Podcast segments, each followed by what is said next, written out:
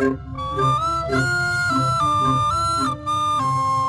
Olá a todos, cá estamos nós em mais um momento de grandes mistérios, toda uma semana saudosista e dedicada a tudo aquilo que deixámos de fazer e até de utilizar com a chegada do telemóvel. Ora bem, já falámos aqui das cabines telefónicas, das páginas amarelas, os leitores de MP3 e afins, máquinas fotográficas digitais e analógicas, mapas, mapas e até pedir indicações em viagens. Mas não é só isso que nós perdemos. Querem ver mais? Quantos de nós tinha em casa um daqueles galos que dava para ver o tempo? Um? Ou uma santinha que mudava de cor consoante a temperatura? Havia lá algo mais icónico?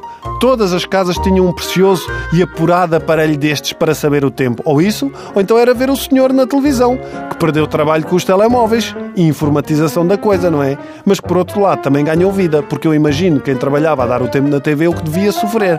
Ó oh, senhor Jorge, então ontem disse que ia estar sola e agora está a chover como o catano e agora? Sofria muito este homem. Com o telemóvel vieram as aplicações que dão as condições meteorológicas em tempo real e precisas. Mais preciso só uma pessoa ver o tempo a dizer que vão estar 10 graus em Lisboa e menos 2 em sua casa que a sua mulher acaba de descobrir onde anda a meter likes. Só assim é que isto avança.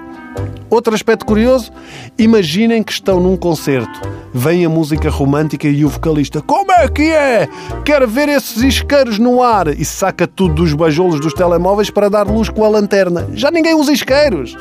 Já ninguém usa isqueiros para nada, até porque grande parte da malta já fuma cigarros eletrónicos. Onde está o romantismo? Qualquer dia o, o, o jantar de dia de, de namorados é à luz das aplicações do iPhone. Mais do que isso, esperar por algo era esperar. Simplesmente.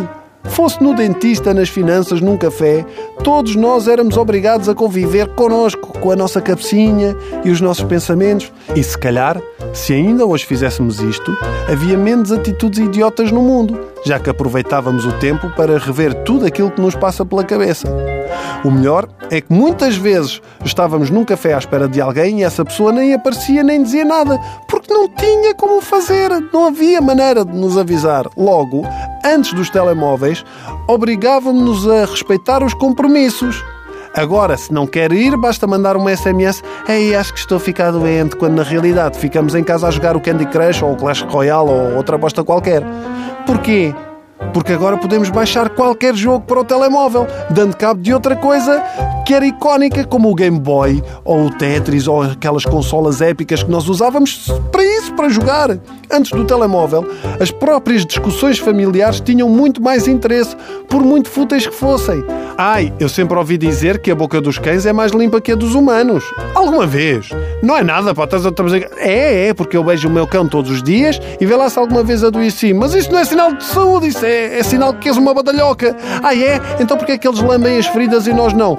Porque nós temos farmácias, Catano. Estou a dizer-te, a língua dos cães é mais higiênica que a nossa. Ah, é? Então vou ver aqui no Google, no telemóvel. Pum, questão resolvida. E mesmo assim já estávamos a discutir há muito tempo.